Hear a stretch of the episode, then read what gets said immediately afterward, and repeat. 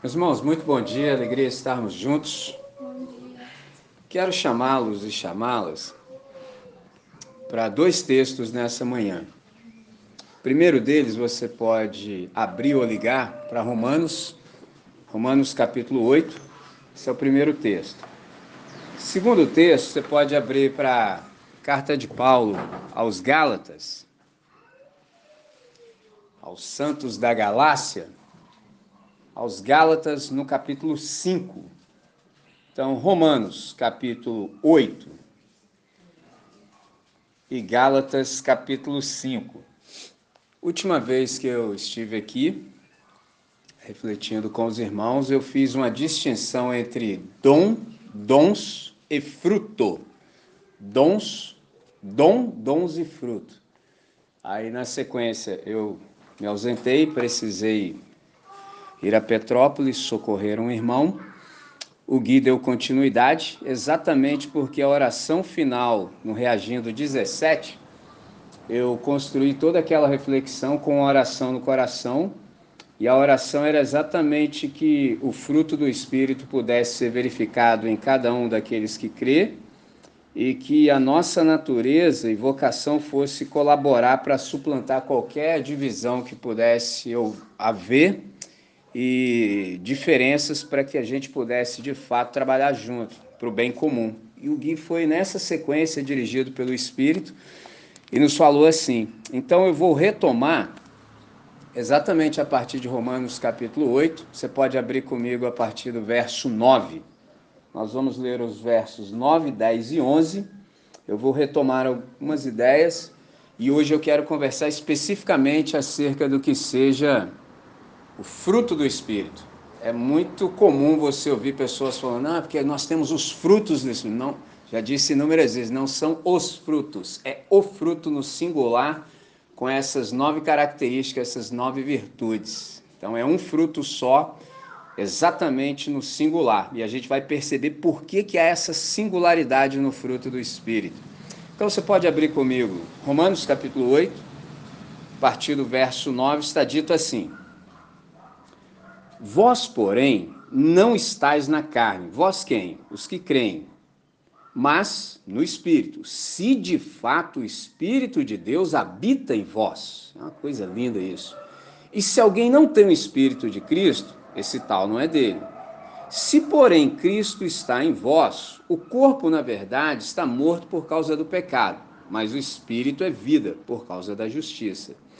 Se habita em vós o espírito daquele que ressuscitou a Jesus dentre os mortos, esse mesmo que ressuscitou a Cristo Jesus dentre os mortos, vivificará também o vosso corpo mortal por meio do seu espírito que em vós habita. Interessante, né? No mesmo versículo que é o 11, duas vezes aparece que Jesus não ressuscitou e sempre a gente fala isso, repete, entendeu? Está dito. Se o espírito daquele que ressuscitou a Cristo dentre os mortos, o que está sendo dito? O óbvio. Jesus não ressuscitou, Jesus foi ressuscitado. É completamente diferente. Porque morto não pode cometer ação. É uma coisa óbvia. Mas por não lermos da maneira que deve, deixarmos outras pessoas lerem para a gente que dá nisso.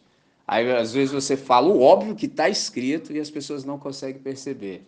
E eu já disse a vocês algumas vezes, vou reiterar: tudo é como está escrito, mas nem tudo que está escrito é como você lê. Simples assim. Então, se eu leio errado, estou lendo errado. Agora, imagina alguém que ainda lê errado para mim e ainda crê no que lê errado. Aí você fica enchendo pessoas de perguntas. Não, mas o que fulano falou, o que, que eu tenho com isso? o que, que eu tenho com isso? Entendeu? O problema é seu que não lê. Você é negligente, fazer o quê? Já parou para pensar que Deus fala tem um livro no qual ele fala, ainda fala na sua língua. A gente só é iludido, enganado se a gente quiser. Se a gente não quiser, a gente resolve isso fácil.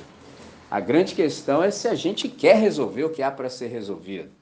Então, esse é oh, perdão, esse é Romanos capítulo 8, entre os versos 9 e 11. Eu vou chamar vocês para uma oração e a gente dá sequência. Deus nosso Pai.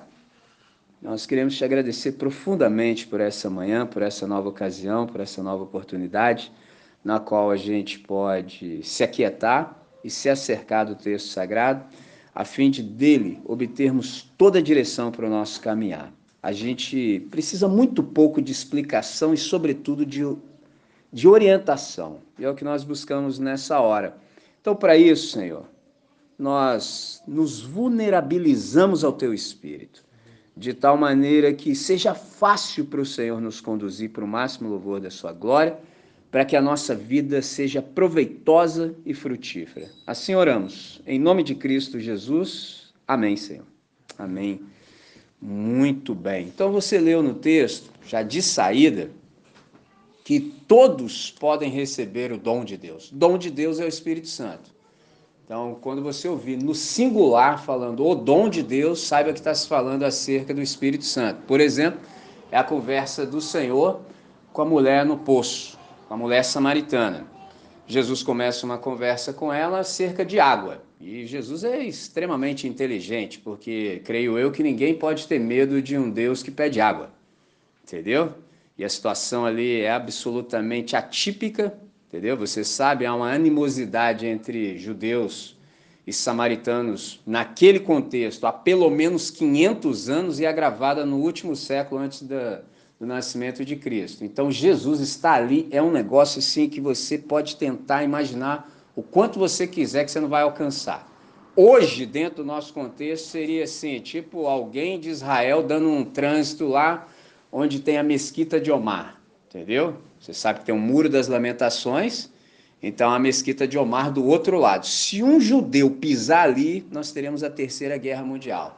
Entendeu? Então é mais ou menos isso. Aí Jesus está lá, cansado da viagem, encostado no poço.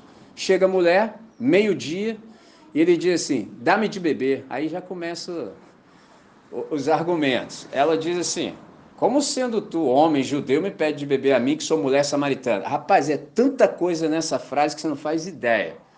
Aí, num dado momento, ele diz assim: se você conhecera o dom de Deus, ó, o dom de Deus, e quem é que te pede dar-me de beber, na verdade as coisas seriam ao contrário. Você que me pediria e eu te daria água viva. Rapaz, olha, olha a invertida de Jesus. Ele sabe o que ele está fazendo.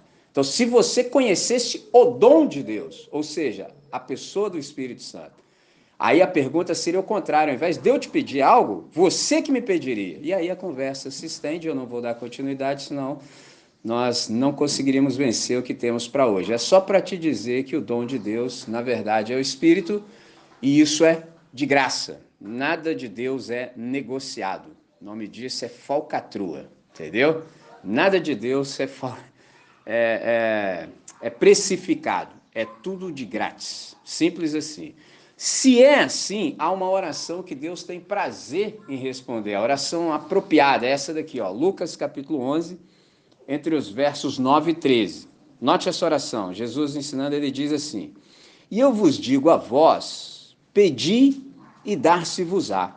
Buscai e achareis. Batei e abrir-se-vos-á. Porque qualquer que pede, recebe. E quem busca, acha. E a quem bate, abrir-se-lhe-á. E qual é o pai entre vós que, se o filho lhe pedir pão, lhe dará uma pedra? Ou também, se lhe pedir peixe, lhe dará por peixe uma serpente? Ou também, se lhe pedir um ovo, lhe dará um escorpião? Pois, se vós, sendo maus, sabeis dar boas dádivas aos vossos filhos, quanto mais dará o Pai Celestial Espírito Santo àqueles que lhe pedirem. Olha o que Jesus fala, entendeu?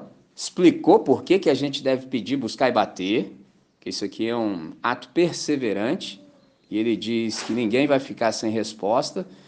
Ele lança a mão de uma mini parábola aqui dentro, uma ilustração, e fala assim: olha só, quem é o pai entre vocês? E ele classifica quem são vocês. Vocês são maus.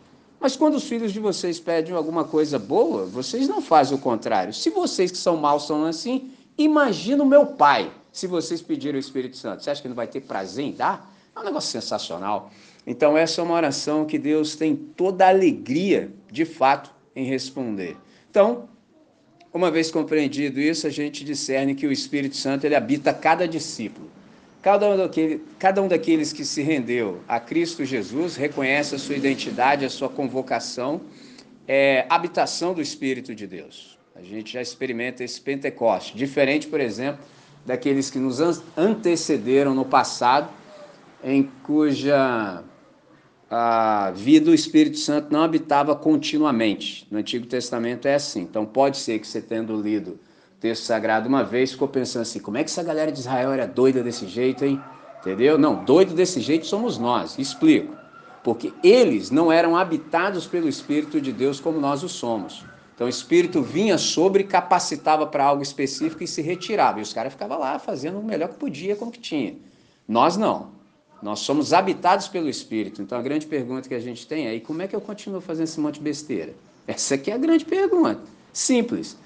Ou nós estamos abafando o Espírito, ou estamos resistindo, ou pior ainda, que é o, a loucura total. Já extinguimos o Espírito. Aí é uma coisa horrorosa. Tenso. Então a grande questão, quando a gente se vê tentado a falar, como é que essa galera de Israel, vendo tanta coisa, fez essas besteiras? Já está explicado. O Espírito não neles habitava como habita em nós. Nós somos habitação. Então, no nosso caso, é incomparavelmente pior se a gente ficar resistindo ao Espírito de Deus. Entendeu? Então, o Espírito Santo habita cada discípulo, isso não é um privilégio, não é exclusividade de uns poucos. Então, aqui a gente acabou de perceber, por exemplo, uma descrição de uma pessoa na qual o Espírito habita. E como é que vive e age gente que é habitada pelo Espírito de Deus? Aí sim, Gálatas capítulo 5, eu vou começar a partir do verso 16 e a nossa atenção concentra exatamente no verso 22. Dependendo da versão que você usa, há um verso 23. Depende, tem umas que comporta tudo no verso 22 e tem umas que tem ah, um final, as três virtudes finais no verso 23. Então, começando pelo versículo 16 de Gálatas, capítulo 5, diz assim: Digo, porém, andai no espírito e jamais satisfareis as concupiscências ou a concupiscência da carne. Pode ser que você pergunte: o que é concupiscência da carne? Os desejos irrefreados da nossa velha natureza. E ele começa a explicar. Porque a carne, ou seja, a nossa natureza caída, adâmica, ela milita contra o espírito. É uma luta frenética, sem cessar.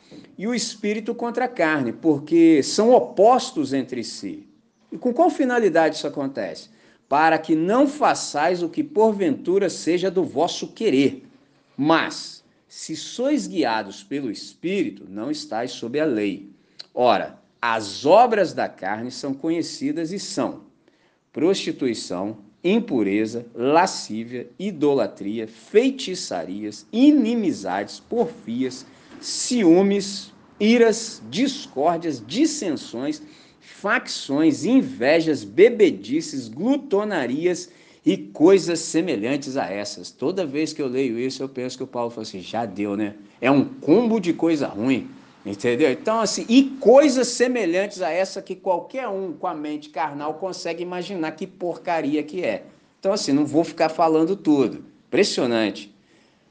A respeito das quais eu vos declaro, como já outrora vos preveni, que não herdarão o reino de Deus os que tais coisas praticam. Ou seja, quem vive ah, na prática disso está absolutamente desabilitado para viver essa nova realidade chamada Reino dos Céus, ou Reino de Deus, ou seja, esse novo ambiente em que tudo o que acontece é exatamente do que Deus quer, exatamente conforme a sua vontade.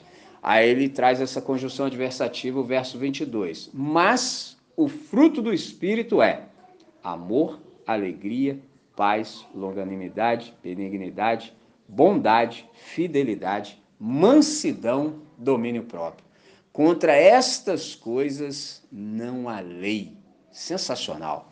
Então, como é que isso tudo aqui começa a falar conosco? É assim, primeiro, para que a gente possa dimensionar, reitero a ideia, é um fruto no singular com a virtude plural fruto singular com virtude plural. Por exemplo, imaginemos um fruto e o descrevamos em nove características. E essas nove características são essas virtudes que resultam, por exemplo, da ação do Espírito Santo.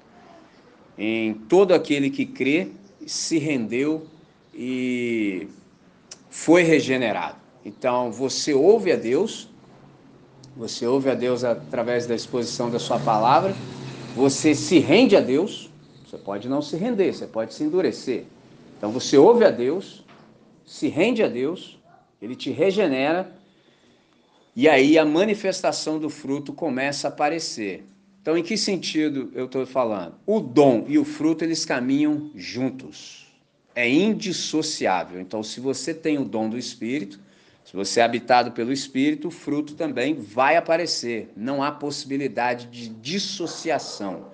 Então, há que haver, por exemplo, harmonia entre o Espírito que habita em você e a manifestação dele como um fruto. Então, por exemplo, isso aqui acaba nos livrando de sermos, por exemplo, aquelas pessoas problemáticas que têm muito talento, mas são mau caráter. Entendeu? Por exemplo, às vezes, dependendo do ambiente que você está, os charlatães deitam e enrolam por causa disso, porque o camarada até manifesta dons, mas é mau caráter. E você vai padecer na mão dele. É lógico que eu estou falando em sintético, porque você não está lá. É porque prefeito de ilustração. Então tem muito ambiente assim, a galera é opressa, entendeu? E sempre que se encontra comigo a conversa é a mesma, como se eu pudesse fazer alguma coisa. Pô, fulano está me oprimindo. E o que, que eu posso fazer? Você tem duas pernas, entendeu? Você não tem duas pernas, você tem um cérebro, entendeu? Você tem um texto sagrado. Você está percebendo que você está sendo oprimido? Você tem vocação para o masoquismo? Como é que é isso aí? Não tendo, dê um comando para suas pernas. Domingo que vem nós não voltamos. É complicado isso? Não é simples? Então tem alguma coisa errada. Entendeu? Se você está com medo, aí eu preciso te informar que não pode ser o Pai de nosso Senhor e Salvador Jesus Cristo que você crê. Porque o perfeito amor lança fora todo medo. Qualquer tipo de mensagem que tenha preconceito, demonização e medo só pode vir do inferno. De novo, se você ouve mensagem, está lá carregada de preconceito, você nem sabe do que está sendo dito e os caras estão falando um tom peremptório, de condenação, repleta de medo, entendeu? E demonização, ah, meu irmão, digo mais, qualquer reflexão que fique te enchendo cabeça de diabo, como se não houvesse Espírito Santo no planeta, meu irmão, isso não pode vir de Deus. Como é que o diabo vai agir mais nesse negócio aqui se eu estou na dimensão do Espírito Santo? Explica esse negócio para mim. Ah, para com isso, cara. Mas isso tudo entra só no campo da nossa negligência, entendeu? Porque assim, em você estando muito bem fundamentado, muito bem discipulado, charlatão vai ficar falando sozinho. Vai ficar falando sozinho. Se você, por exemplo, pegar tudo que está sendo dito nos púlpitos e conferir com o texto sagrado, vai esvaziar. Mas o problema é que junta a fome com a vontade de comer. Entendeu? Em que sentido? O cara está vendendo alguma coisa, porque nada é de grátis. E você está lá querendo pagar e comprar e também. Aí pronto. Entendeu? Esse é que é o problema da coisa. Mas não precisa ser assim. Está aqui, ó. Compilado. Entendeu? Compilado. Fácil. Tudo que a gente precisa para viver bem. Entendeu? Então, em sendo assim, a gente começa a perceber como é que deve se viver quem de fato é habitado pelo Espírito de Deus. Então você está livre de ser presa para quem é mau caráter, muito embora manifeste dons. Você está livre, por exemplo, de em, em você, sendo assim, ser uma pessoa incoerente, inconsistente e incongruente. Isso aqui é um desastre para nosso testemunho, entendeu? Não pode haver em nós, por exemplo, incoerência, inconsistência e tampouco incongruência. Eu me lembro de uma entrevista que eu li de um skatista há 30 anos exatos. Ele foi skatista do ano nos Estados Unidos e ele era da fé. E na entrevista, assim, ele foi perguntado o seguinte: Você tem medo de alguma coisa? Eu nunca esqueci da resposta, cara. Ele falou assim: Só de uma coisa. Aí eu tô lá tentando lá no meu inglês tal entender. O cara falou: Qual é o seu medo? Ele falou assim: De fazer as coisas de modo inconsistente. E quem sabe falar inglês assim, minimamente sabe que é muito mais formal, a maneira de falar é muito mais formal. Eu fiquei impressionado com isso, falei assim, fazer a coisa de modo inconsistente. Eu acho que eu pensei tanto nisso, mas tanto nisso, que isso virou um jeito de viver. Por exemplo, se você ouvir as músicas do Radiar, ontem o Noah me pediu para tocar, colocar para ele ouvir, eu fiquei ouvindo assim, as músicas só vão para frente. Então, se você errasse uma parte, meu irmão, já era, você ficava no arame, porque assim, não repete. Ou acerta de primeira, porque não fica repetindo. Então tinha que fazer aquela vez e foi. Fez, fez, não fez, meu amigo, só no próximo apresentação, porque essa já foi. Então, fazer as coisas de modo consistente tem que ver com isso. Nem sempre você vai ter uma segunda oportunidade. Você não vai. Quem te garante que você vai ter? Ou você faz agora do jeito que deve, ou não faz nunca mais. Isso ficou entranhado em mim. Então, nós que somos da fé, não há espaço para a gente ser incoerente, não há espaço para você professar uma coisa com os lábios e não se verificar aquilo na sua vida. E só se você fosse doido. Entendeu? Não pode, cara, não pode. Eu preciso falar essas coisas óbvias só para lembrá-los. Não pode, não tem como, não tem como ser incongruente. Não tem como abraçar uma verdade do lado de dentro, ela não se expressar do lado de fora, e não há possibilidade da gente fazer as coisas de modo inconsistente.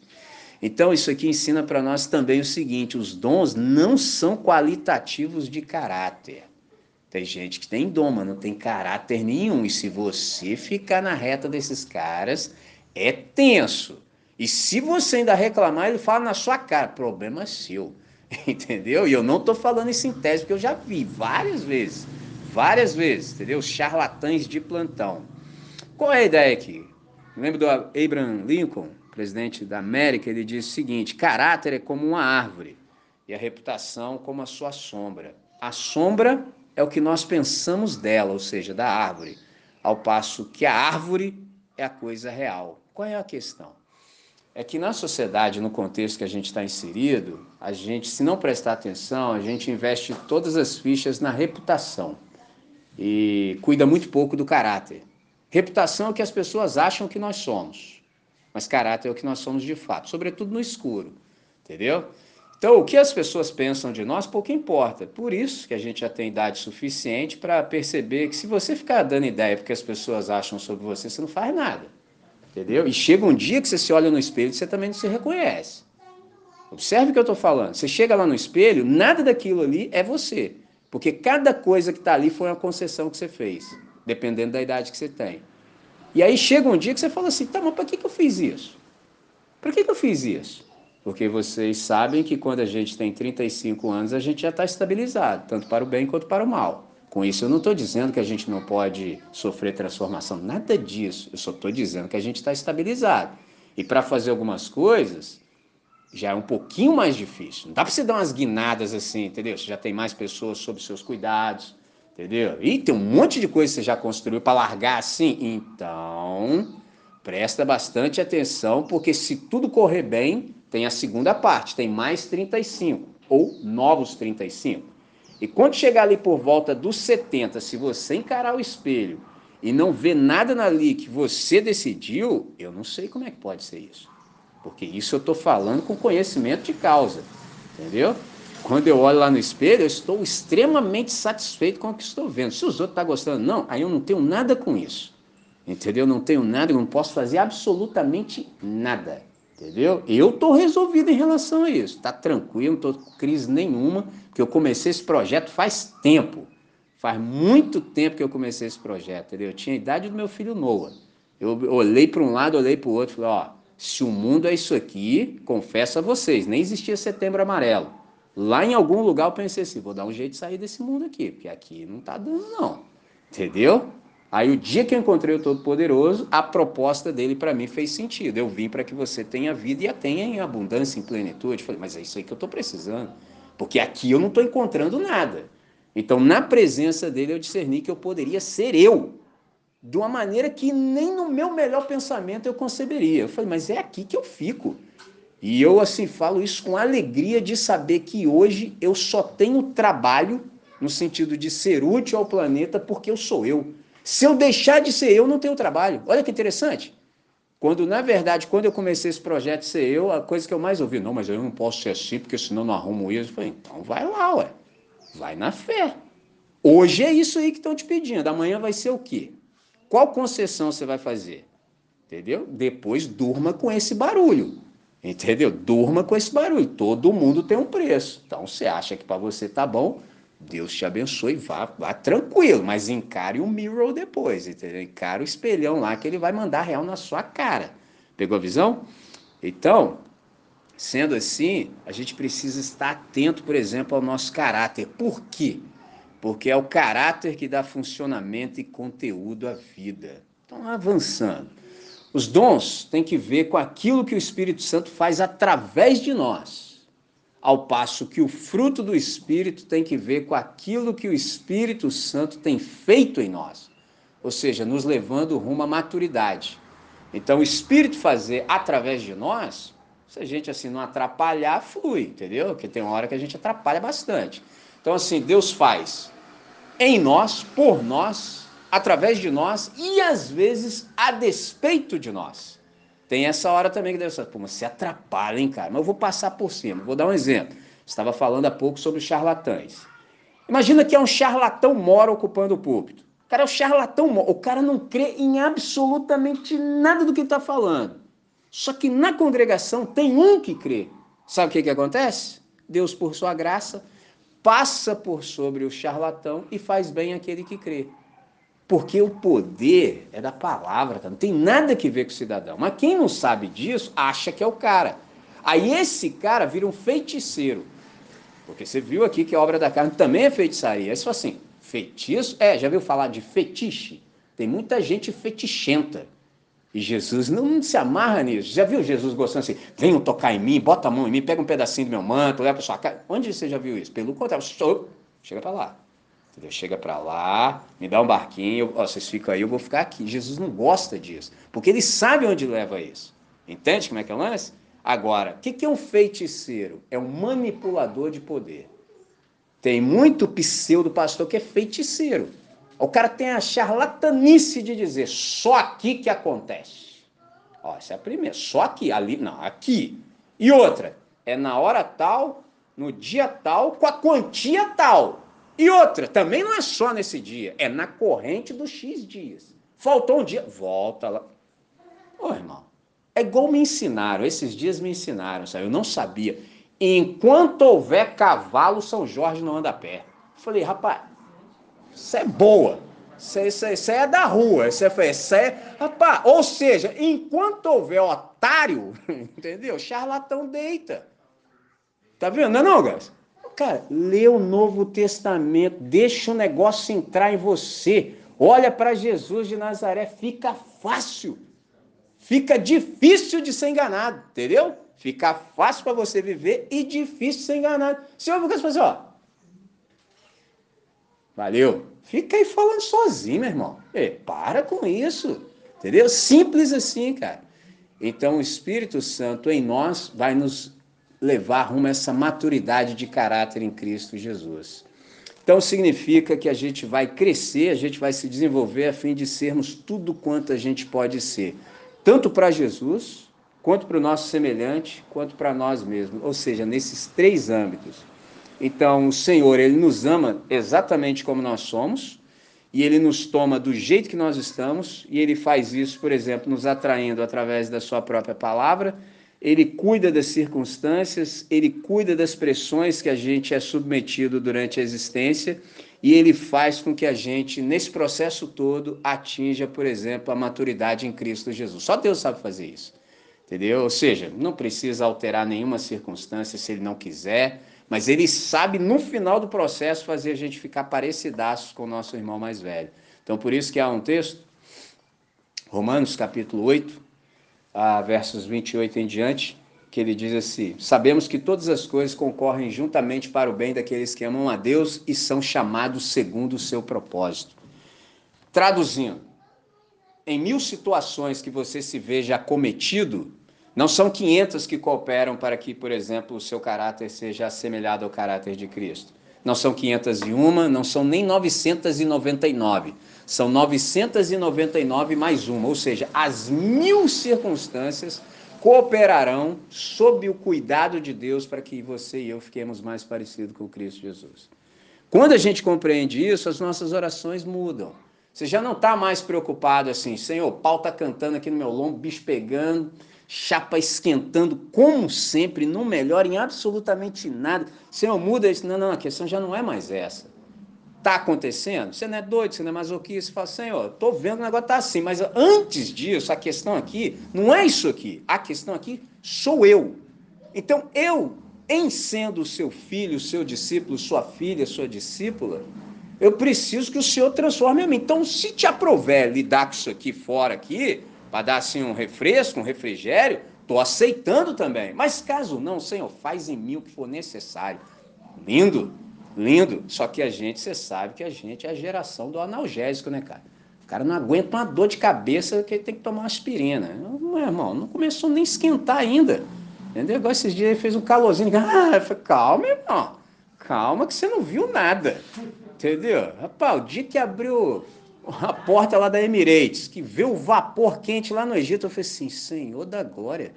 Meu irmão, se, ó, nunca, nunca eu vou conseguir com palavras descrever o que é aquilo. Meu irmão, eu nunca vi coisa igual na minha vida, a ponto de me preparar psicologicamente e falar assim, fica tranquilo, fica calmo, porque se despender um pouquinho mais de energia, você vai cair aí no chão. Meu irmão, não dá para você dar um pique, cara, nem daqui do outro lado. Uma corridinha de. Meu irmão, duvido que consegue. Não dá, cara, não dá.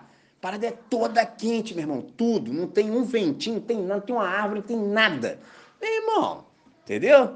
Então a gente, infelizmente, que é ocidental, essa cultura na qual a gente está inserida, vai nos enfraquecendo, entendeu? Ao invés da gente ficar cada vez mais resiliente, cada vez mais forte, aumenta aí, meu irmão, vai! Hã? Qualquer coisinha o cara já, já, já quer sair pela tangente, entendeu? Tá sempre procurando um subterfúgio para encontrar um alívio, tipo assim, que não é aquele do Senhor. Qual é o segredo aqui? Deus ele providencia os meios para que a gente seja assemelhado a Cristo Jesus. Então, uma coisa sobre pressão ainda a nossa atitude, quando nós somos pressionados, ela, ela revela exatamente a nossa personalidade. Que, que isso significa? Que a pressão, ela não muda o nosso caráter, ela apenas identifica a sua verdadeira natureza. Então, quando a chapa esquenta, meu irmão, começa a aparecer quem a gente realmente é, entendeu? Tenso. Então, partindo para o texto de fato de Gálatas, queria te chamar a atenção não sei se você já pôde, por exemplo, contemplar e observar um casulo. Já teve essa oportunidade, por exemplo? Já observou, maravilhado, como é que uma lagarta feia vista se transforma numa linda borboleta? Entendeu? Interessante, cara. E como pode ser que haja criança que no ambiente pode estar ouvindo dali? Se um dia você que ainda não viu, vir, não meta a mão entendeu? Porque a tentação é você vai ver que está rolando alguma coisa lá dentro, você vai querer ajudar. Se você ajudar, estraga o processo. Não sei se sabem, mas a lagarta entra de um jeito, vai sair a borboleta. Só que é na força que ela faz para vencer aquilo ali que ela vira quem ela realmente deve ser. Se você for lá cooperar, ajudar, dá ruim, estraga o processo. Então, numa dessas aqui, quando a gente aplica a mesma ilustração, a mesma metáfora à nossa vida, há alguns processos que a gente precisa passar, entendeu? Para que você se fortaleça e saia do outro lado como você realmente deve ser. Enquanto a gente observa isso, a gente per pergunta sempre assim: como é que acontece isso? Qual é a mágica? Qual é o milagre que gera essa transformação? Interessante. Mas como discípulo, eu fico ainda mais impressionado com a transformação de todos aqueles que ouviram a convocação e seguem ao Senhor. Isso é mais extraordinário ainda. Por exemplo, Todos nós que cremos, um dia a gente ouviu a voz. Estava aí panguando na vida, entendeu? E um dia você ouviu a voz. E se estivéssemos eu e meu amigo Fred, que eu estou olhando para ele agora, se é como se o Fred olhasse no meu olho e fala assim: Você ouviu? Eu falo: Eu ouvi. Porque a gente estava lá, todo mundo assim, ó, tranquilo, como morto-vivo. Só que há aquele dia que você ouve a voz, aí você olha no olho do cara, tem gente que ouve, tem gente que não ouve, entendeu? Eu vejo isso acontecendo no colégio. Às vezes eu estou falando, o cara olha dentro do meu olho, aí eu olho no olho dele, ele tá diferente. Aí eu, tipo assim, falo assim, pegou nele. Só que alguns caem na tentação de olhar para o amigo, ou seja, será que meu amigo ouviu? Eu falei, não está ouvindo. Só você que está ouvindo. Então o segredo é esse, a gente ouviu a voz, e quando a gente ouve a voz, a gente converte, a gente dá meia volta. E a gente começa a seguir a voz. Só que ato contínuo de você ouvir a voz, se converter e começar a seguir rumo à voz, algo começa a acontecer em você também.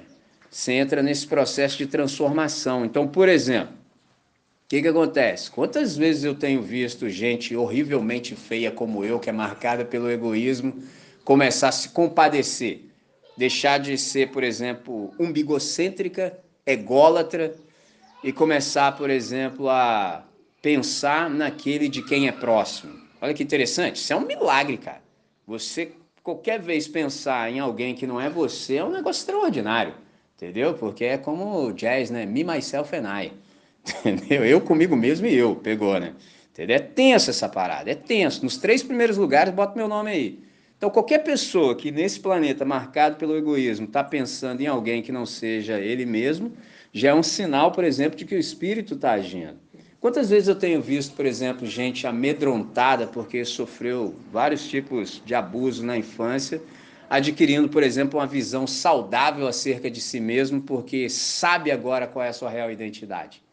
Porque a melhor coisa que tem para a gente saber é: Tu és meu filho amado, em ti me comprazo.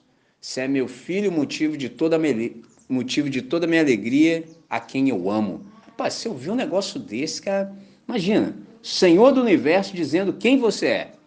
Porque quando a gente não sabe disso, a gente precisa de um monte de título aqui na Terra. Você precisa encher antes do seu nome de título para você sentir assim que você é alguma coisa. Cara, o dia que Deus fala assim: Você é meu filho amado, você é minha filha amada, motivo de toda a minha alegria. Pausa, peraí. Pô, mas eu nem fiz nada. E quem falou que você precisa fazer alguma coisa para me agradar? Pô, que interessante! Porque a gente pode passar a vida toda buscando validação. Você pode passar a vida inteira esperando alguém te falar alguma coisa. Você pode passar a vida inteira. Eu passei 30 anos da minha vida esperando meu pai falar assim: se a gente não se vê mais, Deus te abençoe. 30 anos eu esperei ouvir isso, rapaz. 30 anos. E foi real. Ele falou assim: se a gente não se vê mais, Deus te abençoe. Aí eu podia fazer a decisão do seguinte: eu podia ficar com tudo que eu não ouvi antes, ou podia pegar dali para frente. Aí você sabe o que, eu escolhi, né? Eu escolhi pegar dali para frente. Só que se eu tivesse mais consciência no Evangelho, eu já saberia que eu não precisava daquela validação. Esse é o ponto, não precisava, entendeu? Porque eu já estou validado por Deus. É diferente. Tu és meu filho amado. Quando Jesus ouviu isso, ele não tinha feito nada ainda, absolutamente. Depois disso é que ele foi tentado. Olha que interessante. Então, quando você sabe quem você é, você sabe que você não precisa fazer nada para agradar a Deus. Deus já se agrada de você pelo que foi feito para você. Olha que interessante. E é a partir do fato de eu saber que Deus está alegre comigo é que eu consigo, que eu consigo viver a vida que agrada a Deus. É um negócio sensacional. E não o contrário. E não o contrário. Eu, eu compartilhar com o você falou também, pastor. É, eu vivia muito é, preocupado, porque com isso, quando eu olho o pai que não tinha, meu pai não foi presente, revoltado, né? Sim, revoltado é a palavra. Eu tive uma discussão com a uma pessoa, a pessoa começou a acusar. Você não foi amado pelo seu pai e tal. Aí você fica em outro nível, você fala, não, que tem? Não faz falta, não é? Não é que eu sinto falta da relação, né? não, é, não é isso, mas não é fundamental assim para. Eu me encontrei, né? Sim. Eu me encontrei. A pessoa tentou me acusar, me feriu. Ah, eu não estou mais nessa. Estou resolvido. É, entendi, entendi. Eu, eu costumo falar que se fosse. Se todo mundo entendesse isso, muito psicólogo ficaria sem emprego. Com certeza. Sem Com certeza. Não desdenhando. Sim, eu entendo, eu entendo. É, sim. Resolve muita coisa. Resolve, resolve, resolve sim.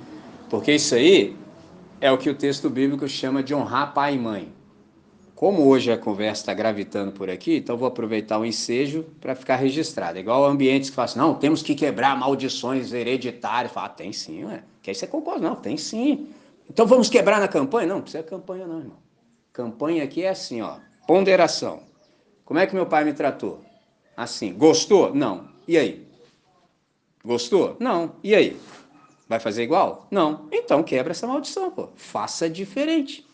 Porque honrar ali, o verbo é pesar, no sentido de pensar, ponderar.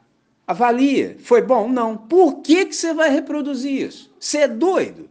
Não. Então, meu filho, faça diferente. Está na sua mão. Porque uma coisa que eu aprendi, é certo que todos vocês já ouviram isso. A gente só pode dar o que recebe. Quem, quem não ouviu isso é mais fácil. Só que tem um detalhe. Tá, eu não recebi algumas coisas de meu pai, pelo caso você também não. E agora? Tenho dois. Tenho logo dois para cuidar. E agora? Vou sair com essa? É, também não recebi. Ainda, eu gosto quando os caras falam assim ainda. Seu filho vai falar coisa para você, você ainda solta. Também não recebi do meu pai. Olha essa idiotice, cara. Aí você pondera e fala: espera aí, cara, eu não recebi. Dar de fato a gente só pode dar o que recebeu, mas eu posso proporcionar. Porque senão eu estava limitado. Eu posso proporcionar. Tudo que eu não tive, se eu quiser me empenhar em Deus, eu posso. É uma questão de decisão. Vai ser fácil? Quem falou? Quem falou?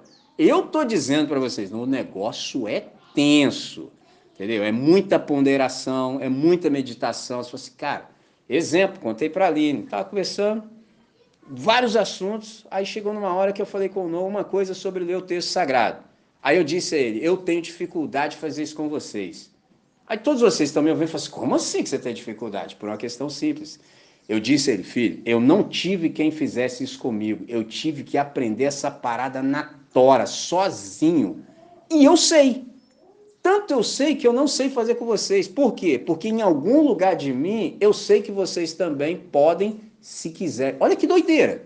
Ele parou, ficou me olhando como ele nunca me olhou nesses 10 anos. Tipo assim, que parada doida, hein, pai? Eu li na cara. Mas é, olha que troço doido. Eu consegui. Porque assim, eu podia sair com essa. Ah, também ninguém me ensinou. Podia, podia. Mas eu falei, não, eu vou pegar esse negócio, eu vou ler, eu tenho que aprender esse negócio. Não é possível. Está escrito em português. Está escrito em português. Essa parte eu resolvo. A parte que eu não consigo, eu peço o Espírito Santo, porque ele sabe que está escrito aqui. É meu empenho. Mas como eu não tive, por exemplo, meu pai para sentar comigo, minha mãe para sentar, porque eles também não sabem. Meu irmão, não sei. Olha que troço doido. Só que eu preciso encontrar caminhos. Estou tentando fazer isso, tem tempo. Só que é difícil. Pegou a visão? E tem muito mais coisa envolvida aqui, eu só não vou deixar vocês no suspense. Por exemplo, uma crise que eu vivo que vocês não vivem, na mesma intensidade. Vivem, mas não na mesma intensidade. Crise de proximidade. Em que sentido? Vocês me conhecem, eu estou aqui sempre. Se você quiser perguntar para mim, se pergunta a hora que você quiser. Fácil. Olha como eu fui lá em Petrópolis, como é que foi diferente. Pô, falei três vezes, cara. Formais, fora os intervalos. Por que será? Porque eles não têm proximidade. Então eles sabem, ou aproveita agora ou não aproveita nunca mais, sei lá quando vai ter outra chance. Os meus filhos sofrem de crise de proximidade. Em que sentido? Meu pai, rapaz, tá aí, a hora que eu quiser eu acesso. Esse é o ponto. E qual hora você vai querer? Ah, não vai ser agora. Entendeu? Ele está ali no outro quarto, a hora que eu quiser. Esse é o problema. E como é que resolve isso? Se alguém souber, eu estou querendo aprender. Qual é o segredo?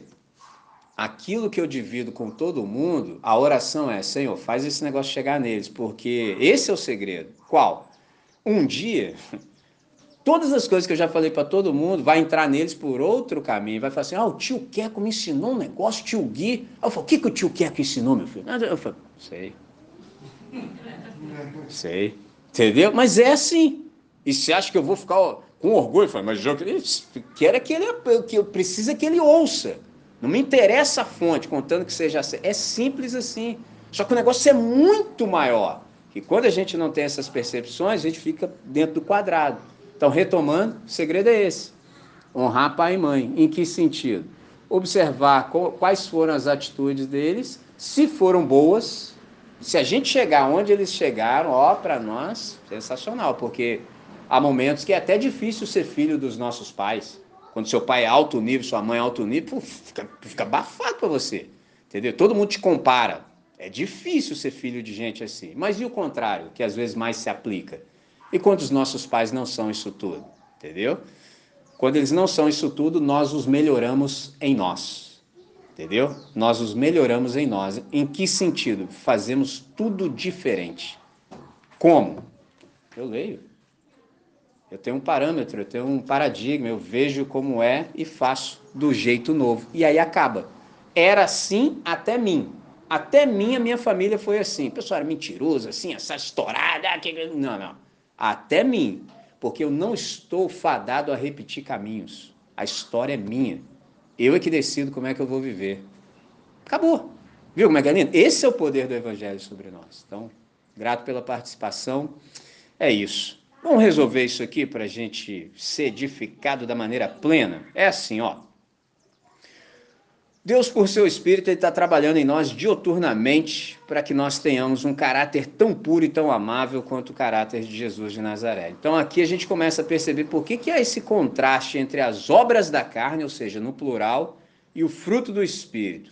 Obra tem que ver com todo esse esforço que a gente faz para executar, ao passo que o fruto não tem nada que ver conosco, é algo natural. Então você perceba que a ênfase do fruto não está, por exemplo, no esforço humano.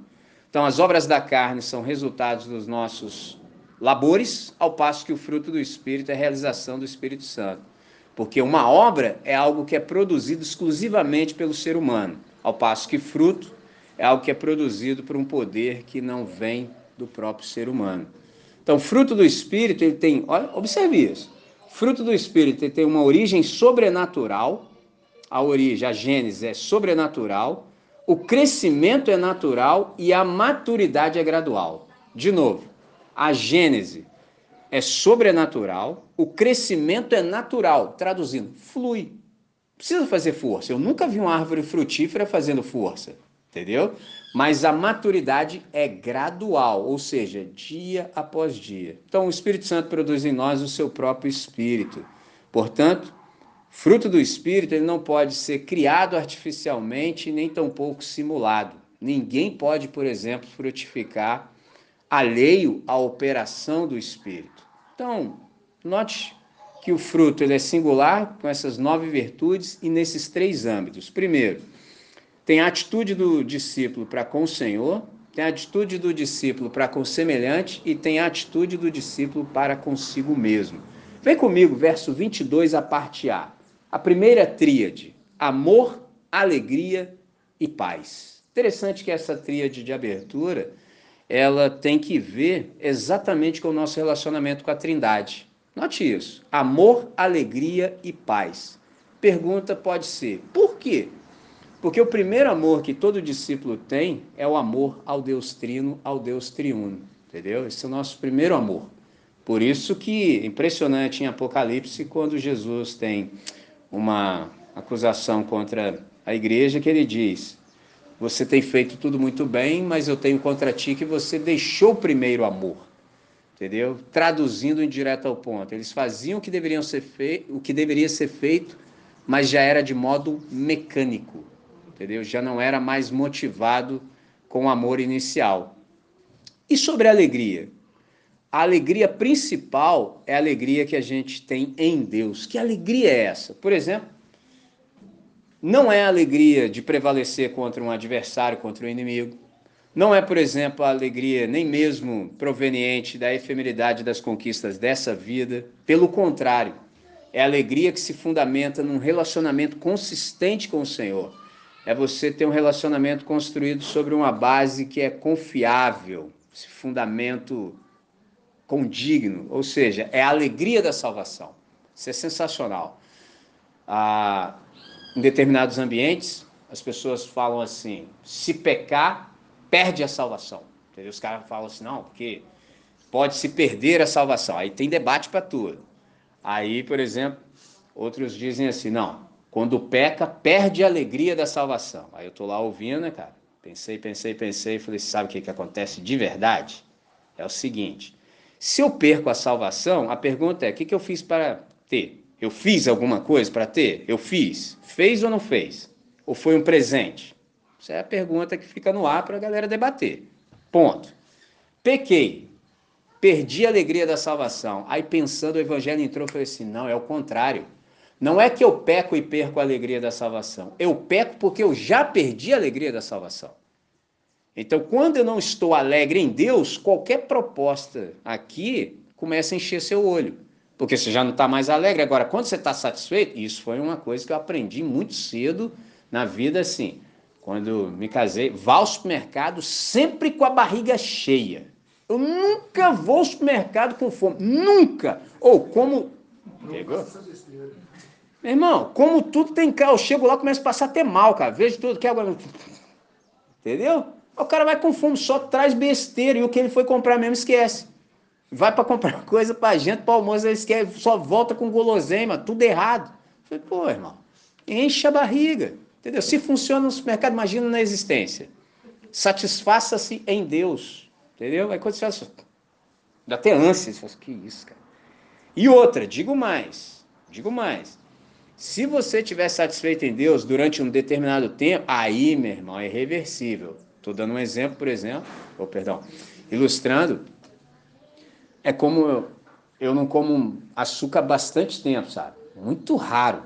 Um dia desse Aline trouxe um churros. Caramba, velho. Nossa, galera de Deus, cara. Meu irmão, sem brincadeira, eu como um daquele de novo daqui uns 5 anos, cara. Não dá, mano, não dá, não dá. Esses dias também fomos tomar uma vitamina, as senhorinhas lá que faz, que ela esqueceu, colocou açúcar. Meu irmão, cara, ô, oh, sei lá o nome que dá quando os, os fios do corpo é, é energia eletrostática. Sei, meu irmão, o que é isso, cara? Não consigo, não consigo, cara. Não consigo, não dá, não dá, cara. Mas por quê? Já faz tempo que eu não consumo isso, porque não é normal. Então, no mesmo sentido, quando a gente aplica isso à existência, se você se abstiver dessas porcarias aí, dessas concupiscências, meu irmão, quando te for ofertado, você fala, você está louco, mano? Tá doido. Mas quem tá dentro, mano, o cara nem sente. Entendeu? Porque esse também é a tradução de iniquidade. O que, que é iniquidade? É quando você peca de tal maneira que já nem sente nada. Está anestesiado. Entendeu? Então, a alegria da salvação nos proporciona, por exemplo, caminhar da maneira certa, da maneira agradável ao Senhor. Aí você pergunta, e a paz? A paz é essa paz mais profunda, é essa paz com Deus que é oriunda da reconciliação. Então é infinitamente mais do que, por exemplo, só a ausência de problemas. É sobretudo a consciência de que a vida está absolutamente segura nas mãos de Deus. Traduzindo, eu estou no melhor lugar que há para se estar eu estou bem cuidado. Por exemplo, eu não sabia o que era síndrome do pânico. Não sabia. Aí um menino que eu conheci quando era criança, cresceu, entendeu? Ficou jovem e tal. Um dia ele se encontrou comigo, muito tempo, sim, sei lá, tinha uns 10 anos que eu não via, é do skate também. Aí ele falou, Michelin, pô, não tô legal por causa disso. Aí ele falou, não, eu tenho síndrome do pânico. Cara, eu fiquei tentando, eu falei, síndrome do pânico. Eu falei, sim, o que, que é pânico? Você ficar panicado. Mas eu falei, o que, que é isso, cara? Aí, pesquisando, fui ver, por exemplo, assim, o âmago disso tudo, senão você, nesse universo inteiro, se sentir absolutamente desamparado. Porque quando eu falo isso, de algum modo eu queria, assim, por exemplo, tentar entender o que é isso, mas eu não consigo. Por quê? Por causa exatamente do que eu acabei de dizer. Num planeta de aproximadamente 8 bilhões de pessoas, eu sei que eu tenho uma identidade, eu sei que Deus sabe sobre mim e eu não me sinto absolutamente desamparado. Pelo contrário, então não sei o que é isso. Mas quem não tem isso como convicção do coração, meu irmão, imagina, imagina, síndrome do pânico, sentir absolutamente desamparado, eu tô sozinho. Mano, Deus que me livre, Deus que nos livre, entendeu? Então a paz está sendo proposta aqui, não é essa ausência de problemas, pelo contrário, é você saber que você está sendo muito bem cuidado, que você está guardado e seguro. A parte B do verso. Outra tríade, a segunda. Benignidade, perdão, longanimidade, benignidade, bondade. Interessante que essa tríade número 2, ela tem que ver com o nosso relacionamento com semelhante. Era o nosso relacionamento com Deus, agora com o semelhante. Longanimidade. O que é longanimidade? É a pergunta. Paciência. Alguns dias eu venho falando sobre isso, vou relembrá-los. O que é paciência? Paciência é essa capacidade de atravessar momentos difíceis da existência sem perder a cabeça. Chapa tá esquentando, você respira, se centra e se concentra. Se possível, se sente. Lá no colégio eu falo isso, assim, sentemos, sentem-se, centrem-se, concentrem-se. Aí o cara olha para mim e fala, é isso mesmo, senta, sentou, sentei. Agora, centre-se, concentre-se. Vamos, vamos. Aí flui, entendeu? Porra, é uma questão muito simples. Alguém tem que ser adulto nesse negócio aqui, né? Imagina eu ficar louco igual os caras, aí sei lá o que pode acontecer, cara. Tenso, né? Então, Alguém tem que estar sensato nessa parada, alguém tem que ser longânimo, entendeu? Então, longanimidade é essa paciência que a gente dispensa àqueles que nos irritam e àqueles que nos perseguem. Já viu gente te irrita? Está na sua, maluco vem só hum, espezinhando. Conhece gente assim? Você fala assim, é maluco. Você veio mesmo, hein? Você veio nessa motivação, entendeu? O maluco te espezinha, cara. Joga uma piadinha, você fala, qual é a tua, cara? Entendeu? Qual é a sua? Nas reuniões de quarta-feira a gente tem conversado muito sobre isso, entendeu? Muito. Sempre eu dou os conselhos pra galera. Tem gente que é assim, tem gente que persegue, entendeu? Isso, fustigante, entendeu? O cara tá sempre Então, longanimidade é essa paciência que a gente dispensa a esse tipo de pessoa. O que, que é longanimidade? É o ânimo longo. A ideia do texto no original é aquele cara que consegue mergulhar em águas profundas. É o ânimo esticado ao máximo. Entendeu? Tensionou até onde podia, entendeu? Flexionou, mas não se rompeu. Isso é longanimidade, entendeu? Quem é um longânimo? Longânimo é aquele que é tardio em irar-se. O cara não se ira com facilidade. E digo mais, hein? Se nós não formos longânimos, se nós nos irarmos com muita facilidade, isso pode colocar muita coisa a perder, cara. Você não faz ideia, sabe? Você é tomado pela impaciência. Dá ruim. Não sei vocês. Já viu quando você perde essa estrebeço assim? Caramba. Mal-estar por dentro, entendeu? Horrível. Mas isso é para quem crê, né? Entendeu? Quem é dominado pelo Espírito. Você sente mal, tem gente que sente nada. Você sente mal, perde o sono, Entendeu? Tenso, cara. Benignidade. Ainda, ainda sobre longano, só, uma, só uma ideia. É aquele que é tardio, mas é aquele que, entendo a oportunidade de vingar-se, não o faz. Lembre-se disso. Está na sua mão, vai agora. Por exemplo, eu uso esse espaço aqui, ó. Entendeu? Uma coisa, graças a Deus, que eu aprendi cedo. O púlpito não é o castelo dos covardes. Então você não pode se esconder aqui e ficar soltando a, a lenha na galera. Tem gente que faz isso, entendeu? O cara solta, chega lá em cima e começa a marretar o povo. Calma aí, irmão. Calma aí que não é assim não. O púlpito não é o castelo dos covardes, aprendi com Charles Haddon Spurgeon. Benignidade significa gentileza. É uma questão de disposição, a disposição gentil e bondosa para com todos. Então, benignidade ela só pode cooperar. Guarde isso, é uma disposição benigna para todos. Bondade. A bondade ela é ativa. Ela tanto pode reprovar quanto corrigir, quanto, por exemplo, disciplinar. Guarde isso. A, bonda, a benignidade é uma disposição gentil para com todos. Já a bondade, ela na sua atividade, ela pode reprovar, corrigir, disciplinar. Vamos ver isso em Jesus? Vamos ver como é que ele faz isso, porque Jesus é o modelo por excelência. Então a gente precisa olhar para ele, ó, bondade em ação. Jesus, por exemplo, ele manifestou bondade na purificação do templo. Chegou lá, ó, virou mesa, fez um azarro e espalhou as moedas, virou as mesas e expulsou os animais, entendeu? Que estavam fazendo comércio. Então isso aí foi bondade ah, sendo manifesta. Já a benignidade ele demonstrou, por exemplo, para a mulher que ungiu seus pés, entendeu? Ele foi benigno para com ela. A parte C, e encerramos exatamente aqui na tríade final: fidelidade, mansidão, domínio próprio. Note que essa terceira tríade, ela tem que ver com o nosso relacionamento conosco. A primeira tríade tem que ver com o nosso relacionamento com a Trindade, a segunda com o semelhante e a terceira conosco. Deus é esplêndido, magnífico. Fidelidade, fé é a descrição de todo aquele que é digno de confiança, alguém de fato fiel. Mansidão, poder sob controle. Mansidão, poder sob controle. Por exemplo, Moisés era o cara mais manso da terra, por isso que diz o texto sagrado nas bem-aventuranças que os mansos dominarão a terra.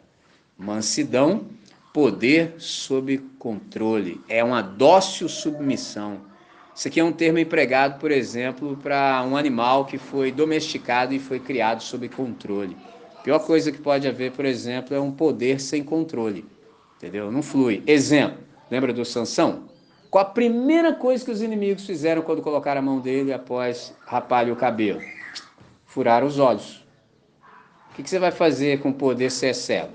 Entendeu? O que você vai fazer com o poder se você, por exemplo, não é manso? Você destrói todo mundo. Ouvi uma frase aqui, dita pelo nosso irmão Gui, quem disse, e ele aprendeu com, mas quem nos ensinou foi o Gui, foi o Hernandes Dias Lopes. Ele disse que dom sem Deus só serve para destruição. E é verdade. Então, se temos o que temos de Deus, a gente precisa ser submisso ao Espírito de Deus. Porque se assim não for, vai dar ruim. A começar em nós. E aí alastra. Entendeu? Então, o segredo é a mansidão. Por fim, mas não menos importante, domínio próprio. Você sabe que há o controle do alto e ao autocontrole. Então, domínio próprio é o domínio dos nossos próprios desejos e apetites. Domínio próprio, manter o seu espírito dentro de limites. Domínio próprio, autocontrole. Então, por exemplo, a ideia aqui é daqueles atletas dos dias de Paulo, por exemplo, do Coliseu, quando eles submetiam o próprio corpo a uma disciplina rígida. Abram comigo e a gente encerra exatamente aqui. 1 Coríntios capítulo 9, verso 25. Eu vou começar no 24 e leio até o 27 para que a compreensão seja perfeita. Disciplina. Não sabeis vós que os que correm no estádio, todos na verdade correm, mas um só leva o prêmio? Correi de tal maneira que alcanceis. E todo aquele que luta, de tudo se abstém. Olha a disciplina. Eles o fazem para alcançar uma coroa corruptível. Nós, porém, uma incorruptível. Pois eu assim corro, não como coisa incerta, assim combato, não como dando soco no vento. Antes, ou seja, pelo contrário, olha a disciplina. Subjugo meu corpo e o reduzo à escravidão, à servidão. Por quê e para quê? Para que pregando aos outros eu mesmo não venha de alguma maneira ficar reprovado. Então, sem domínio próprio, não flui. Observe como a gente começou e como termina. Dom, por exemplo, não é qualitativo de caráter. Então, a gente pode até manifestar os dons, mas a gente precisa cuidar muito do nosso caráter, a gente precisa ser muito disciplinado em Deus, porque senão corremos o risco de pregar a outros e de algum modo a gente fica fora desse negócio reprovado. Tenso, que não seja assim. Então hoje a gente sabe o que sabe e não poucas vezes eu tenho dito isso e entendo que devo falar aqui também. E agora? E agora que sabemos o que sabemos? E agora? O que, que a gente faz com tudo isso? Resposta única e óbvia. Vivamos de acordo com aquilo que a gente sabe. Poder para isso a gente tem, pessoa do Espírito Santo em nós e sobre nós. Em nós, nos colocando nessa família linda que é a família Deus e a família de Deus. Sobre nós, para que a gente possa viver a vida em Deus e de Deus. Para o máximo louvor da glória dele, para o nosso benefício e de todos aqueles que venham se encontrar conosco enquanto a gente percorre a criação. É isso. Vamos orar? Deus bendito. Que maravilha essa hora. Quanta coisa boa o Senhor nos tem dado, quanta coisa boa a gente tem desfrutado, quanta coisa boa a gente tem discernido. Hoje a gente compreendeu de fato o que é o fruto do teu espírito. Percebemos que não tem nada a ver conosco, na verdade, é a ação magnífica do teu Santo Espírito em nós que produz o fruto do mesmo Espírito. Pai, se é assim, nós nos entregamos a Ti, para que o Senhor possa fazer em nós tudo o que deve. Nessa manhã, de acordo com tudo que a gente ouviu, Pai, a gente tem uma pergunta no íntimo do nosso ser e a gente quer que ela fique reverberando, que é se de fato o Teu Espírito é verificável em nós, se o Teu Espírito tem produzido fruto em nós. Então, que a gente esteja atento para isso, Senhor e também oramos desse mesmo jeito, para que o teu espírito possa, em tomando-nos em tuas mãos, em todo momento, diuturnamente, produzir o fruto do espírito em cada um de nós. Oramos ainda essa vez, para que nós estejamos em todo tempo vulneráveis à ação do teu espírito, de tal maneira que seja muito fácil para o Senhor nos conduzir e que a cada momento possa se manifestar a nossa identidade no Senhor. Oramos assim, Pai, com toda a alegria do coração e fazemos essa oração nesse nome que é lindo, o nome que está sobre a nossa família, que é o nome do nosso irmão mais velho, em cujo caráter estamos sendo aperfeiçoados, Cristo Jesus, hoje e sempre. Amém, Senhor. Amém. Amém.